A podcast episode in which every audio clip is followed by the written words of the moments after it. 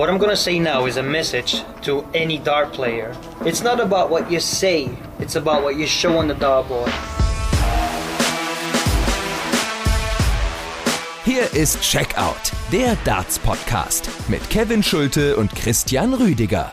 Knackige Zitate, die ein oder andere richtig knackige Leistung, aber auch leider ein paar große Enttäuschungen. Ich denke, so oder so ähnlich lässt sich das Viertelfinale beim World Matchplay 2021 in Blackpool zusammenfassen. Hier ist Folge 191 von Checkout, der Darts Podcast. Ich bin Kevin Schulte und grüße natürlich Podcast-Kollege Christian Rüdiger. Hi. Hallo Kevin, ich grüße dich und alle, die zuhören. Ja, liebe Hörerinnen und Hörer, danke fürs Einschalten. Hier seid ihr richtig nach jeder Runde eine aktuelle Folge, so auch heute. Checkout zu hören überall, wo es Podcasts gibt, also zum Beispiel bei Spotify, Apple Podcasts, äh, Google Podcasts, aber seit Beginn des World Matchplay auch bei den Kollegen von Sport 1. So, und jetzt muss ich mal ein bisschen Dampf ablassen, bevor wir jetzt Spiel für Spiel durchgehen vom Viertelfinale. Christian, ich bin echt enttäuscht von diesen vier Viertelfinals von den zwei Abenden. Fünf der Top 8 der Welt noch im Turnier gewesen. Also richtig äh, geile Line-Ups, geile Matchups gehabt. Und wir erleben jetzt ganz äh, klare Matches, ausnahmslos vier klare Dinger. Kein Drama, das war echt mau, würde ich sagen. Schade. Wie siehst du es? Ja, also, dass du, sag ich mal, vielleicht eine Partie von diesen vier drin hast, wo es auch mal von der Scoreline her deutlicher wird. Ich glaube, das, das, das wäre auch okay gewesen. Aber wenn du wirklich solche Line-Ups hast, ich meine, Ratajski, Ritz, ich glaube, dass das war auch jedem klar, dass das deutlicher werden kann. Aber dann hast du eben Partien, äh, gehabt wie Price gegen Vandenberg. Äh, Weltmeister, amtierender Weltmeister gegen den amtierenden Matchplay-Champion. Dann hast du natürlich auch Michael Smith gegen Peter Wright und Michael van Gerven gegen Nathan Aspinall. Und dass die alle von, vom Score her, vom Ergebnis her so deutlich für einen Spieler dann ausgehen, also das hätte ich auch nicht gedacht. Und gerade dann diese Partie von Michael van Gerven gegen Nathan Aspinall, die war nicht nur vom Ergebnis her deutlich, sondern das war auch spielerisch, muss man ganz ehrlich sagen, mau. Also Aspinall kann deutlich besser spielen, Van Gerven kann deutlich besser spielen. Äh, Price hat mich auch enttäuscht in seinem Match. Also diese Viertelfinals, die hatten eigentlich das, das Potenzial, richtige Cracker zu werden. Aber sie sind dann am Ende, sage ich mal, wirklich Spiele gewesen, in, an die wir uns in einem Jahr vielleicht gar nicht mehr so richtig erinnern. Ja, wenn man vor allen Dingen nur auf die Statistiken schaut, zum Beispiel beim Match äh, Price gegen Vandenberg. Beide jetzt im Average gar nicht so weit auseinander und Gavin Price hat jetzt nicht komplett enttäuscht. Aber am Ende steht er einfach im Scoreline 9 zu 16 aus Sicht des Iceman. Ähnliches Spiel Peter Wright gegen Michael Smith, die äh, Average-mäßig äh, quasi gleich auf. Am Ende gewinnt äh, Snakebite mit 16 zu 7. Und äh, ja, ich würde sagen oder ich würde bilanzieren, am Ende haben drei Spieler überzeugt. Dimitri Vandenberg, ganz klar, Peter Wright, ganz klar und Christoph Ratajski würde ich auch nennen, der gegen Kellen Ritz das gespielt hat, was man erwarten konnte, 97er Average und äh, dementsprechend ähm, das, das Spiel dominiert. Da konnte Ritz nicht mitgehen, am Ende 16 zu 8. Der Rest hat aber wirklich enttäuscht. Auch ein Michael van Gerven, der ebenfalls zwar ins Halbfinale eingezogen ist, aber seien wir ehrlich, Maß maßgeblich davon profitiert hat, dass Nathan Aspinall so überhaupt gar nichts auf die Kette bekommen hat. Am Ende da auch ein ziemlich äh, klares Endresultat von 16 zu 9 für MVG. Ich würde sagen, Christian, lass uns jetzt äh, vielleicht mal Viertelfinale für Viertelfinale nochmal en Detail durchgehen und wir fangen dann am besten natürlich an bei Viertelfinale Nummer 1. Ratajski gegen Ritz, ganz klar das äh, Spiel mit den ähm, kleinsten Namen, wenn man so will. Ratajski natürlich etabliert, aber er hat ähm, vorher noch nie ein Halbfinale äh, auf Major-Ebene erreicht. Das ist ihm jetzt gelungen, ausgerechnet in einer Zeit, wo er auf dem Floor gar nicht mehr so sehr brilliert und wo man ihm jetzt gar nicht so große Chancen hat, äh, ausgerechnet vor diesem Turnier. Aber man muss jetzt wirklich konstatieren, nach drei Spielen gegen Dolan, gegen Humphreys, gegen Ritz, dreimal klar gewonnen, dreimal so um die 100 grob im Average gespielt. Das ist äh, bärenstark, da kann man nichts meckern. Ja, Kevin, absolut. Also was mir auch bei Christoph Ratajski gefallen hat oder andersrum besser gesagt, ich finde seine Matchplay-Spiele bislang auch sehr beeindruckend, wie er das mit der Konstanz hinbekommt. Also jetzt auch in diesem Match gegen Kellen Ritz fand ich, hatte der Polish Eagle keine wirklich große Schwächephase oder keine wirklich lange Krise. Ich meine, wir reden ja hier auch über eine Distanz Best of 31 Legs. Sicherlich ist das vielleicht auch nicht ganz so aufgefallen, weil die Qualität bei Kellen Ritz nicht ganz so hoch war. Aber auf der anderen Seite muss man dann auch sagen, musst du das äh, anstelle des Polen auch wirklich erstmal so konstant wirklich äh, durchspielen. Und man muss ja dann auch sagen, in der ersten Session konnte sich Ritz, sage ich mal, noch gut drin halten. Aber mit der Zeit wurde dann auch wirklich dieser Qualitätsunterschied zwischen beiden wirklich immer deutlicher. Ratajski eine Bank gewesen, immer so gependelt zwischen 100 und dann 96, 97 und Kellen Ritz hat es halt nie wirklich geschafft, auch meine Session konstant gut zu spielen. Und der, der Knackpunkt war ja dann auch wirklich gewesen, das, hätten, das, das durfte ihm auf gar keinen Fall passieren, ist ihm dann aber passiert, dass er wirklich auch über große Teile des Matches keine gute Doppelquote hatte. Die war ja noch sein großer Faktor gewesen gegen Rob Cross und gegen Christoph Ratajski hat eben sowohl das Scoring als auch die Doppelquote nicht funktioniert. Er kommt zwar dann mit 40 Prozent ins Ziel, was eigentlich ein ordentlicher Wert ist, aber wenn man auch mal gerade so die, die ersten Sessions sieht, haben die Doppel überhaupt nicht bei ihm funktioniert und dann braucht man sich auch nicht wundern, dass dieses Ergebnis wirklich so klar und deutlich ist und am Ende muss man auch wirklich sagen, ein hochverdienter Sieg von Christoph Ratajski, der für mich zu keiner Sekunde Sekunde gefährdet war. Ich meine, man muss natürlich ganz klar sagen, eine 40% Doppelquote ist, wie du sagst, echt nicht schlecht, aber sie reicht eben nicht, wenn du im Scoring so hinten dran bist und das war er. Er hat nicht das ans Board gebracht, was er hätte bringen müssen, um das Match enger zu gestalten. Am Ende ist das eine ganz klare Kiste, die es auch verdient und für meine Begriffe fällt die Entscheidung eben ganz früh und zwar in der zweiten Mini-Session, also nach der ersten Pause. Da ist ja dann alles noch, ich sag mal, quasi in der Reihe. 3-2 für Ratajski ist jetzt jetzt, äh, jetzt kein großer Rückstand, da ist noch alles möglich.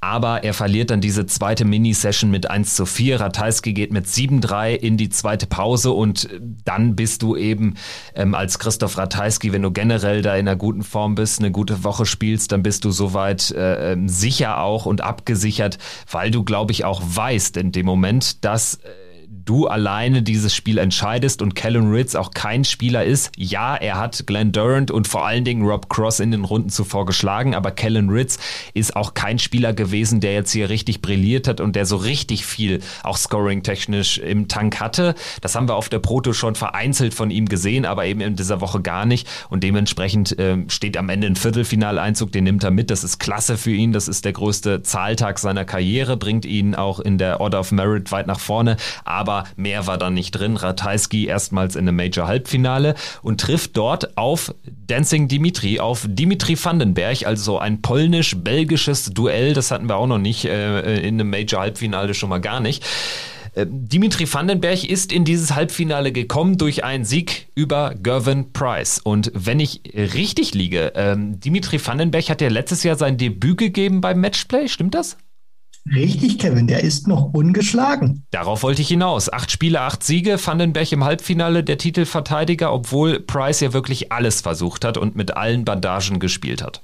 Ja, also ich habe natürlich auch gehofft, dass du das relativ früh ansprichst, Kevin, weil äh, ich hoffe, ich werde dann nicht zu spitz in meinen Aussagen, aber ich denke mal, ich habe schon so das ein oder andere Knackige gleich zu sagen zu diesen äh, Posen oder zu diesen Mitteln, zu denen Price gegriffen hat gegen Dimitri Vandenberg. Deswegen würde ich mal sagen, starten wir rein in die Analyse, denn dem Price, äh, den Gervin Price wurde meiner Meinung nach auch wenn er jetzt nicht so schlecht gespielt hat, aber Dimitri hat ihn schon, finde ich, ordentlich die Hosen ausgezogen. Ja, das hat er definitiv. Er hat das gemacht, was ähm, ja ihn auch auszeichnet seit gut einem Jahr, seit diesem völlig überraschenden Matchplay-Triumph 2020.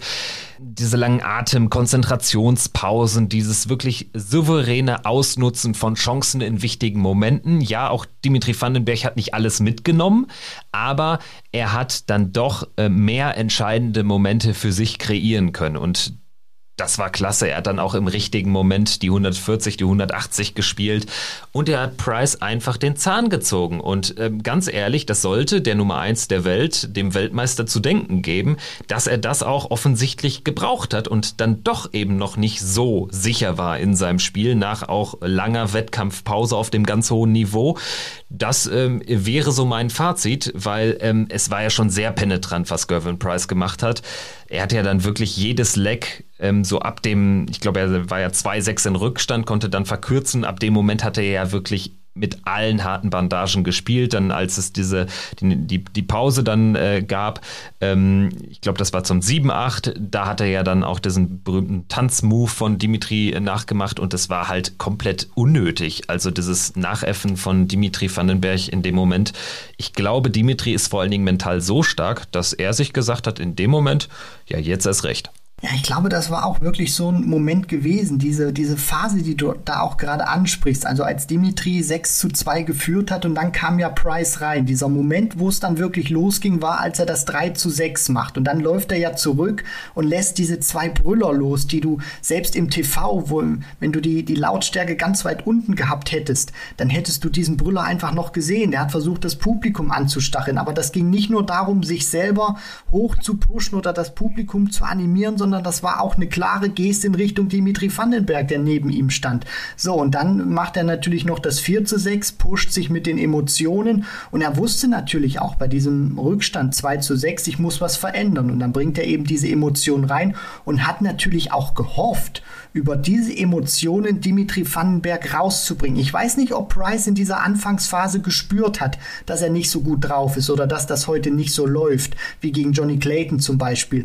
Und dann einfach versucht hat, mit diesen Mitteln, äh, er hat einfach versucht, meiner Meinung nach nicht auf das Niveau von Dimitri Vandenberg zu kommen. Der Mitspielverlauf fand ich auch im Scoring immer besser wurde, sondern Price hat versucht, Vandenberg mit seinen Mitteln praktisch auf sein Niveau runterzudrücken, weil vielleicht hat er schon in der Anfangsphase gespürt, Kevin, Fragezeichen, dann auch an dich, äh, dass, dass er nicht so gut drauf ist und wollte dann einfach vielleicht ähnlich wie beim Grand Slam 2018 damals wirklich diese, diese, diese, diese Kopfspielchen machen mit Dimitri Vandenberg, um den mental aus der Bahn zu werfen, damit er nicht mehr so fokussiert ist und nicht mehr seine besten Darts spielen kann. Der Analyse würde ich äh, zustimmen. Gervin Price hat nicht versucht, sein Spiel auf ein höheres Niveau zu heben, was er hätte machen müssen, weil Dimitri einfach einen fantastischen Tag oder allgemeine fantastische Woche wieder erlebt. Das äh, ja, hat er, hat er gar nicht erst versucht, hatte ich das Gefühl, beziehungsweise er hat früh gemerkt, dass, äh, dass es überhaupt nicht klappt, nicht klappen kann vielleicht an dem Abend und dann äh, versucht das halt eklig zu machen. Und das ist etwas, äh, was ich ganz klar als Rückschritt äh, bewerten würde in äh, der Entwicklung von Gervin Price. Ich hatte das Gefühl, dass er das eigentlich nicht mehr braucht. Damals gegen Anderson, Grand Slam, wir erinnern uns alle, legendäres Match und ähm, ja, wahrscheinlich bis dato eine der ekligsten Bühnenperformances von einem Spieler, wenn man das so sagen will. Das kann man auch ein bisschen positiv konnotieren. Er hat natürlich in dem Moment Anderson wirklich rausgebracht. Anderson damals der Favorit. Price war noch kein Spieler aus den Top 3, Top 4. So, und dann hatte ich aber spätestens seit seinem WM-Titel Anfang Januar dieses Jahres, hatte ich das Gefühl, Gervin Price braucht das alles nicht mehr. Die Buchrufe haben sich ja auch weitgehend gelegt. Kurioserweise jetzt ähm, beim Matchplay sind sie wiedergekommen. Gegen Dimitri jetzt, äh, da war es nicht so der Fall, was äh, schon durchaus erstaunlich war, aber das wäre so meine Analyse. Ich glaube, es ist ein klarer Rückschritt für Gervin Price und Gervin Price wird in die nächsten großen Major-Turniere nicht mehr als der ganz große Favorit reingehen, weil diese Leistung hat jetzt gezeigt, dass ähm, er dann doch mit mit einfach einer brillanten sportlichen Leistung zu bezwingen ist.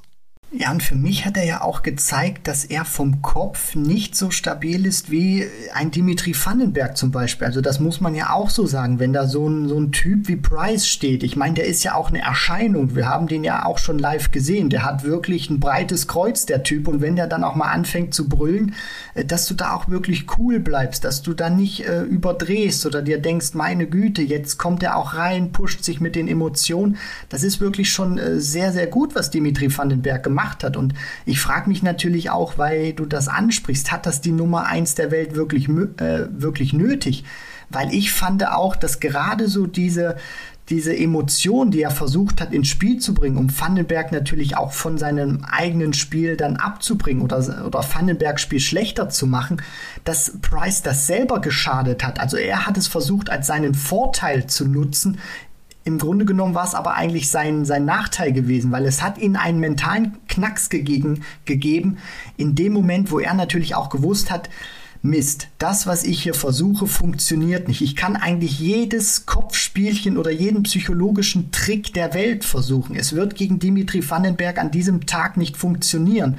Und für mich hat er auch wirklich nicht diesen Fokus gehabt, wie er den zum Beispiel gegen Johnny Clayton gehabt hat. Äh, hast du ihn da in die Augen geschaut, wie, wie griffig, wie gallig der da war, wie konzentriert. Der war für mich mit völlig anderen Dingen beschäftigt, als wirklich mit dem reinen Dartspielen. Und das hat sich dann überall ausgeschlagen. Das Scoring hat nicht ganz so funktioniert. Seine ganz große Stärke, seine Doppel 20, seine Doppel 10, die haben ihn sehr oft im Stich gelassen. Und dann kommt am Ende auch wirklich so ein klares Ergebnis dabei raus. Und für Gervin Price ist das wirklich eine doppelte Watschen. Erstens vom Ergebnis, aber zweitens auch, dass seine psychologischen Spielchen vollkommen nach hinten losgegangen sind. Ja, und abseits dieser psychologischen Spielchen, wie du sie zu Recht nennst, ähm, es war tatsächlich auffällig und untypisch für ihn eigentlich, äh, wie oft er auch drei wirklich klare Darts vergeben hat. Auf Doppel 10, auf Doppel 20 sieht man sehr selten. Äh, Vandenberg war ein ums andere Mal einfach häufiger zur Stelle in genau den Situationen, auch nicht immer brutal sicher. Er hat auch das ein oder andere Leck dann auf äh, äh die, die Checkouts äh, vergeben. Aber ähm, am Ende 16 zu 9 das Scoreboard spricht eine klare Sprache und dementsprechend äh, sieht sich Dimitri Vandenberg auch als verdienter Sieger. Anytime in the game, my feelings were focused. I was nervous. My heart was racing. But a lot of times I looked up to my manager, I looked up to my missus, and they just kept me going. And at certain times, I really feel like got lucky. Gerwin had a few times that he left himself 40. He missed, he missed, he missed. And then whatever I had left, I took it out. But then again, I also remember that here and there I missed my chances and he took it out. So, no disrespect to Gerwin, and I think I'm the deserved winner tonight.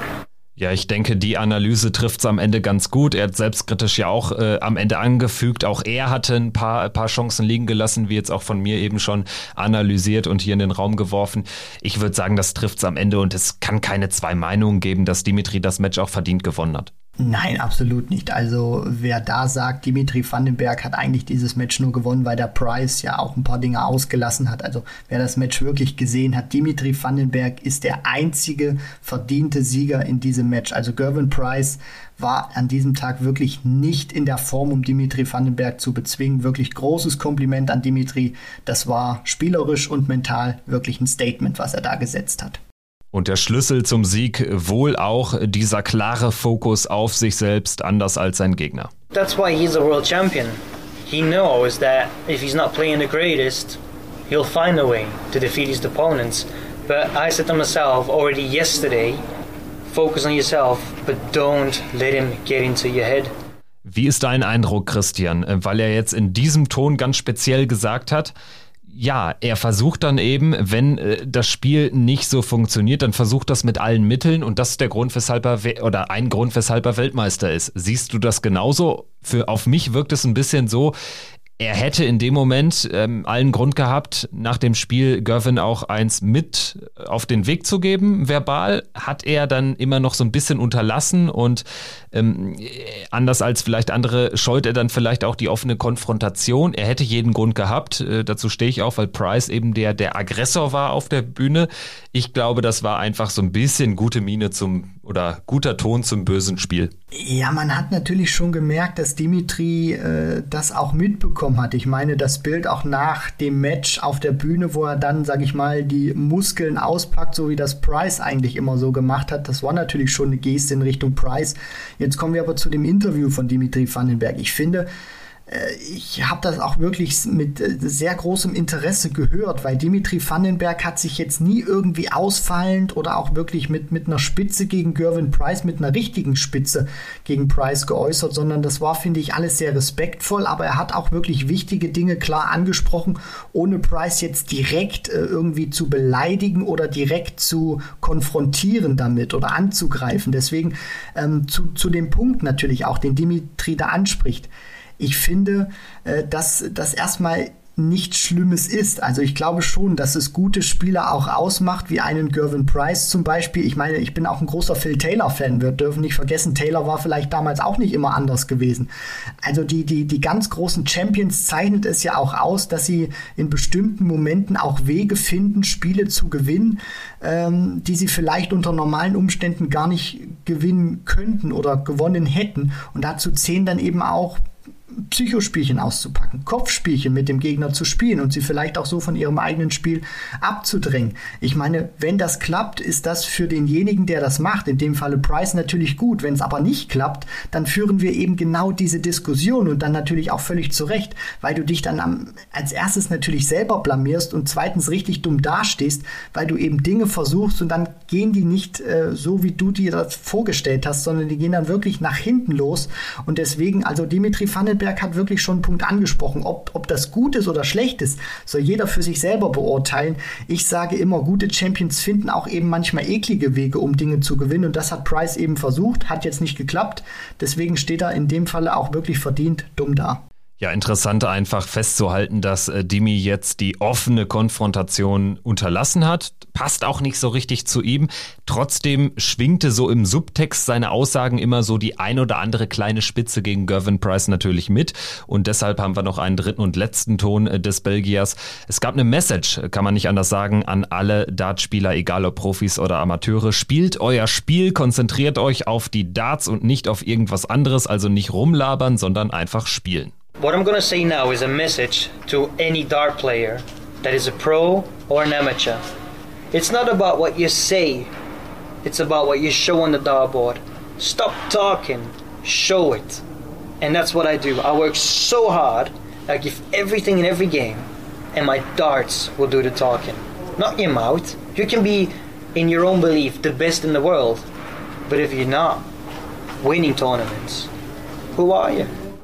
Vielleicht noch ein letzter Take zu Dimitri Vandenberg. Wenn man ihn nicht kennen würde oder seine Entwicklung nicht miterlebt hätte, glaube ich, wenn man ihn so hört oder dann auch sieht, wenn man sich die Pressekonferenzen anschaut, ähm, man denkt vielleicht leicht, er wäre total arrogant, wie er das formuliert, sehr selbstsicher. Aber das ist ja das äh, Schöne und Interessante, wenn man sich jetzt seit ein paar Jahren mit dem Sport beschäftigt und er ist ja jetzt zwar immer noch ein sehr junger Spieler, aber trotzdem schon einige Jahre dabei diese Zeit auf der Farm, Anfang äh, äh, der Corona-Zeit bei Peter Wright hat so viel mit dem Jungen gemacht. Und äh, dass es äh, dann natürlich sofort gefruchtet hat bei Matchplay 2020.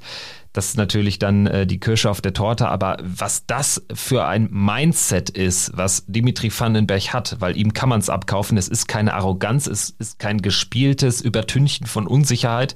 Ich glaube, der tickt wirklich so und ähm, will einfach eine klare Message loswerden in dem Fall. Und er hat ja auch, wenn wir mal wirklich ganz ehrlich sind, zu 100 Prozent recht mit dem, was er da sagt. Er ist vielleicht, sage ich mal, in diesem Statement jetzt für manche vielleicht sogar zu ehrlich, aber du, du sprichst das auch schon richtig an, Kevin. Das ist immer egal, wo du bist oder egal in welchem gesellschaftlichen Milieu du dich bewegst. Es ist immer ein schmaler Grad zwischen Arroganz und Selbstbewusstsein.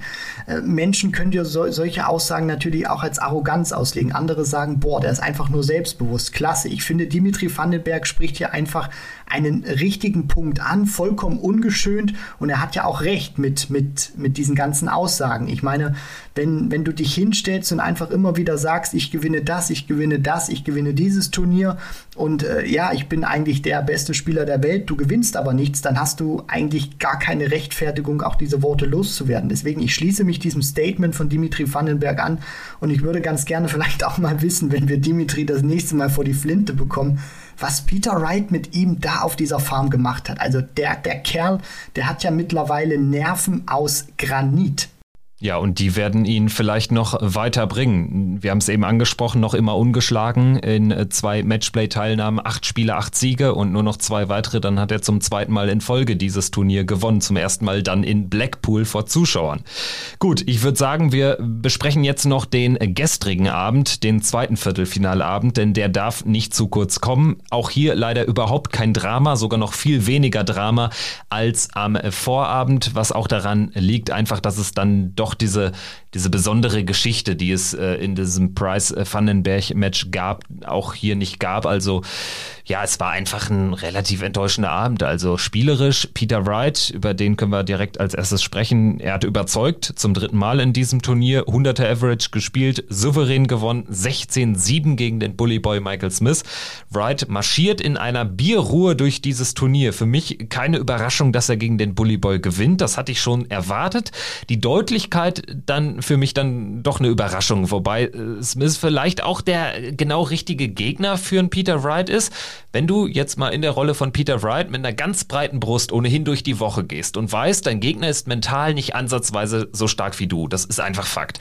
Einer deiner ganz großen Konkurrenten hat sich am Vorabend mit Pauken und Trompeten verabschiedet aus dem Turnier, dann läuft es halt mal so, oder? Bleibt es trotzdem für dich eine klare Überraschung, dass es so klar äh, am Ende äh, ausgegangen ist?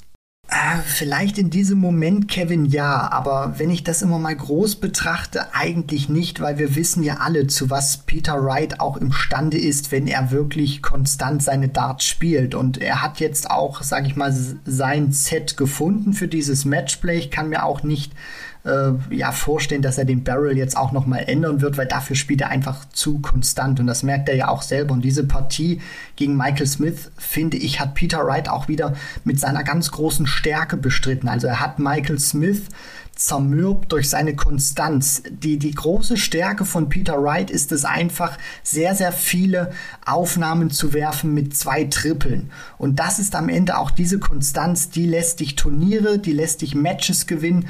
Und äh, das ist einfach diese, diese ganz große Stärke gewesen von Peter Wright jetzt auch in diesem Match. Bei Michael Smith ist mir aufgefallen, der hatte ein ganz großes Problem. Und zwar waren es diese Kombinationsfinishes, diese Zwei-Dart-Finishes. Bei Michael Smith war es nämlich so gewesen, der hat diese, diese Zwei-Dart-Finishes wurden bei ihm plötzlich immer zu einem Drei-Dart-Finish, weil er mit dem ersten Dart nicht das Triple getroffen hat. Mir fallen da zum Beispiel ein, die 68 oder die 67 in der ersten Session, trifft mit dem ersten Dart das Triple nicht, bekommt dann logischerweise nur noch ein Dart aufs Doppel. In der zweiten Session war es dann ebenfalls so gewesen, verpasst die 64, lässt er aus, weil er den ersten auch nicht mit dem Triple trifft, sondern muss dann zweimal Single-Fader spielen für ein Doppel.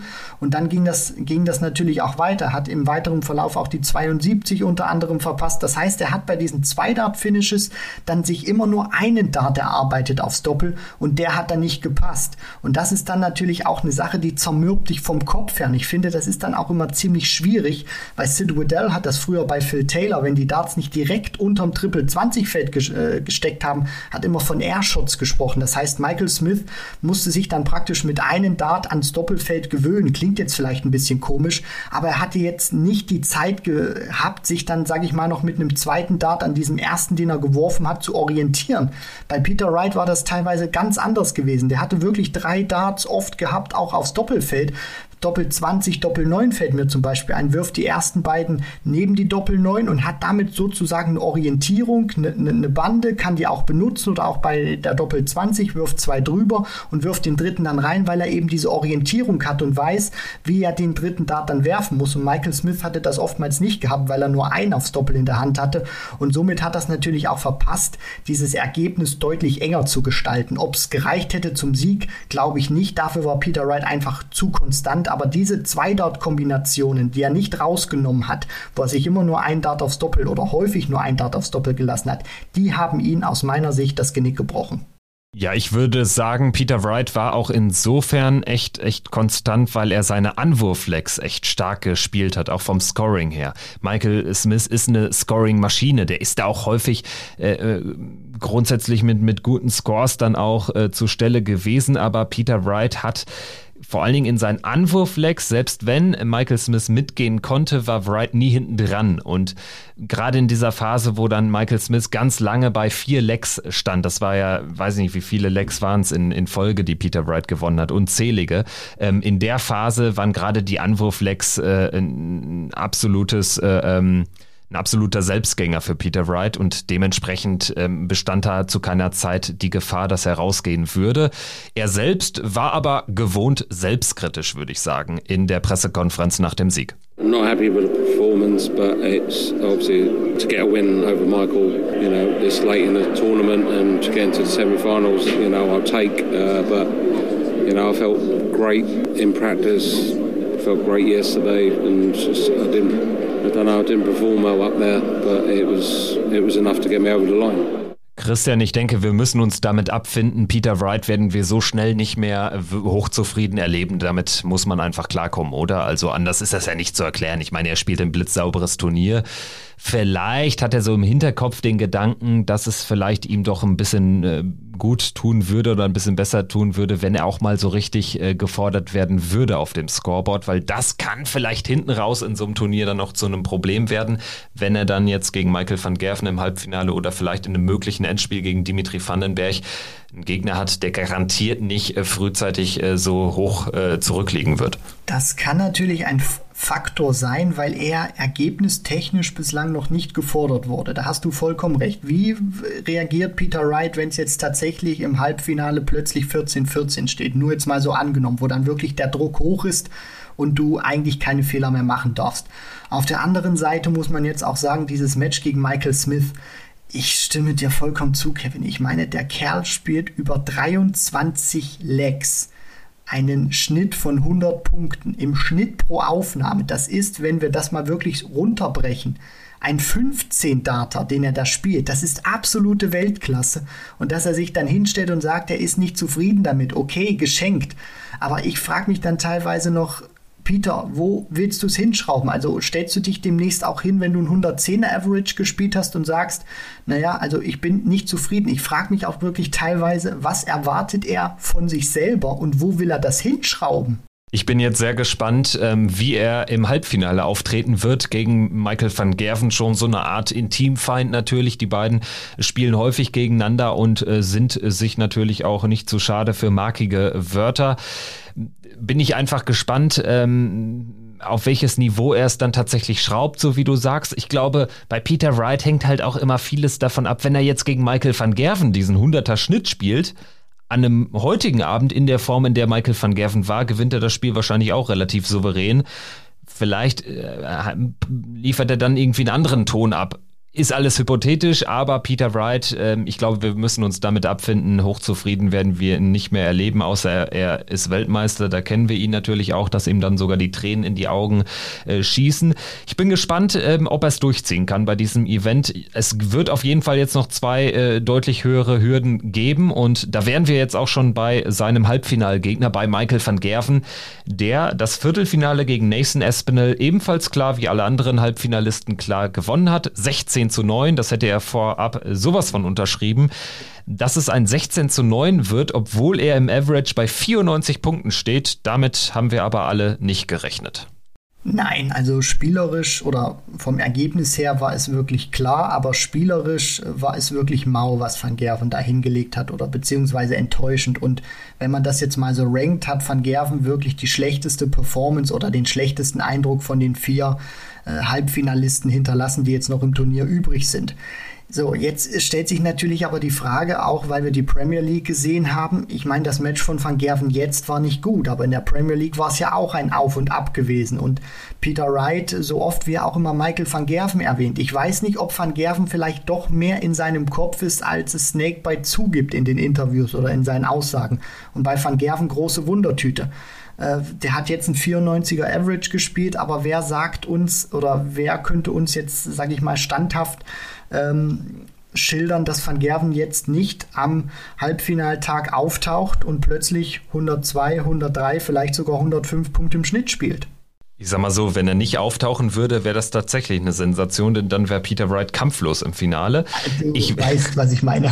ich weiß, was du meinst. Äh, ich bin sehr gespannt auf das Match, weil es äh, tatsächlich eine Partie ist. Wenn wir mal ehrlich sind, auf der Pro Tour ganz häufiges Duell, aber jetzt bei den großen Major-Turnieren äh, gab es die Partie echt selten. Natürlich, klar, WM-Finale äh, der, der, der vorletzten WM, logisch, aber ähm, das, das äh, Spiel gab es in den letzten Jahren gar nicht so so häufig. Ich bin sehr gespannt äh, tatsächlich, äh, weil ich glaube, es hängt maß, äh, maßgeblich davon ab, äh, wie Peter Wright agiert. Peter Wright wird entscheiden, in welche Richtung dieses Match geht. Davon bin ich überzeugt. Ich bin davon überzeugt, dass Michael van Gerven jetzt nicht aus der Lameng irgendwie eine 105 an den Tag legt. Glaub ich einfach nicht.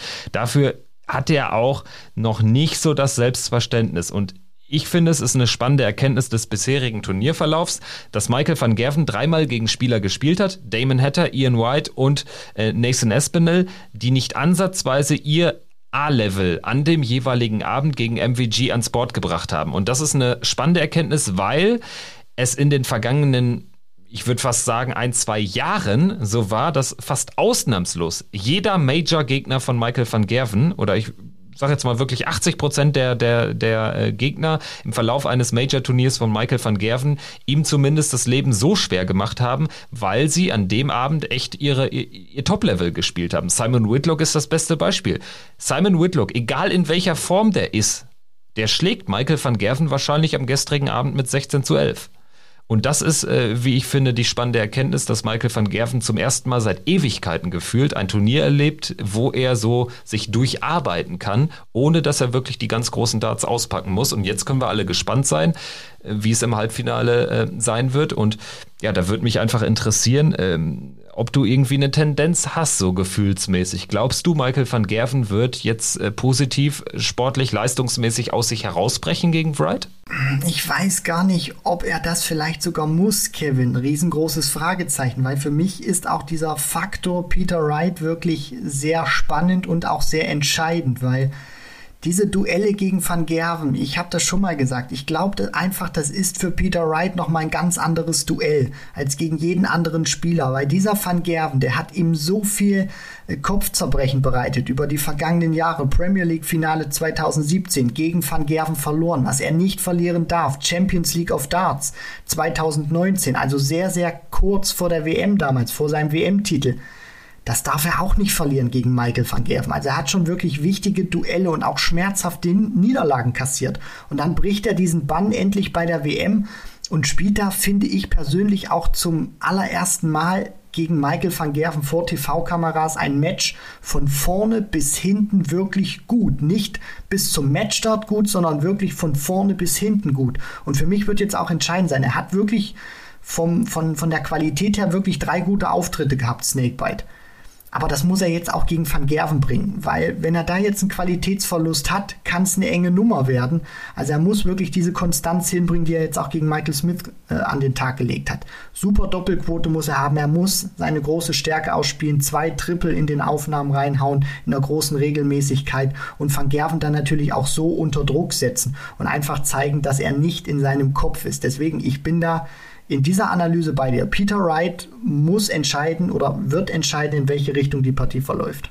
Ich würde auch am Ende konstatieren, dass es auf jeden Fall eine enge Geschichte wird. Also ich glaube nicht, dass Peter Wright gegen Michael van Gerven, obwohl jetzt die, die äh, Leistungen schon sehr entgegen oder gegensätzlich waren, ähm, vor allen Dingen jetzt in den jeweiligen Viertelfinalspielen. Ich glaube nicht, dass Peter Wright da jetzt nochmal so relativ souverän mit irgendwie 16-8, äh, 17-8, 17-10, 17-12 durchmarschiert. Ich glaube, es wird deutlich knapper.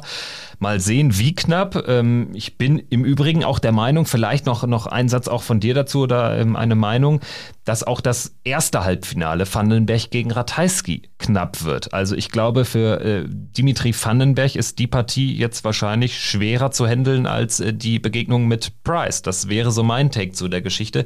Ich glaube, wir erleben zwei ähnlich knappe Halbfinals. Also bei Dimitri Vandenberg gegen Christoph Ratajski bin ich mir tatsächlich nicht so ganz sicher, weil zum einen Ratajski wird ihm eigentlich nichts geben im Vergleich zu Price. Wie geht Dimitri damit um? Aber ich glaube, vom Mindset her wird er sehr stabil sein. Wenn Ratajski das Scoring an den Tag legt, was er bislang gezeigt hat, wird es eine enge Kiste, glaube ich auch. Aber am Ende wird es Dimitri machen. Und zum zweiten Wright gegen Van Gerven wenn Peter Wright wirklich ins Scoring reinkommt, ähm, Van Gerven wird einfach, glaube ich, Fehler machen. Das hat er jetzt in jedem Spiel eigentlich getan, hat dem Gegner auch wirklich äh, was gegeben. Nur die müssen es dann eben auch annehmen. Deswegen, also Peter Wright, wenn er wirklich seine Konstanz ausspielen kann, wird er für mich auch diese Partie gewinnen. Und dann wäre zumindest 50 Prozent von unserem Tipp wäre zumindest erfüllt. Peter Wright im Finale.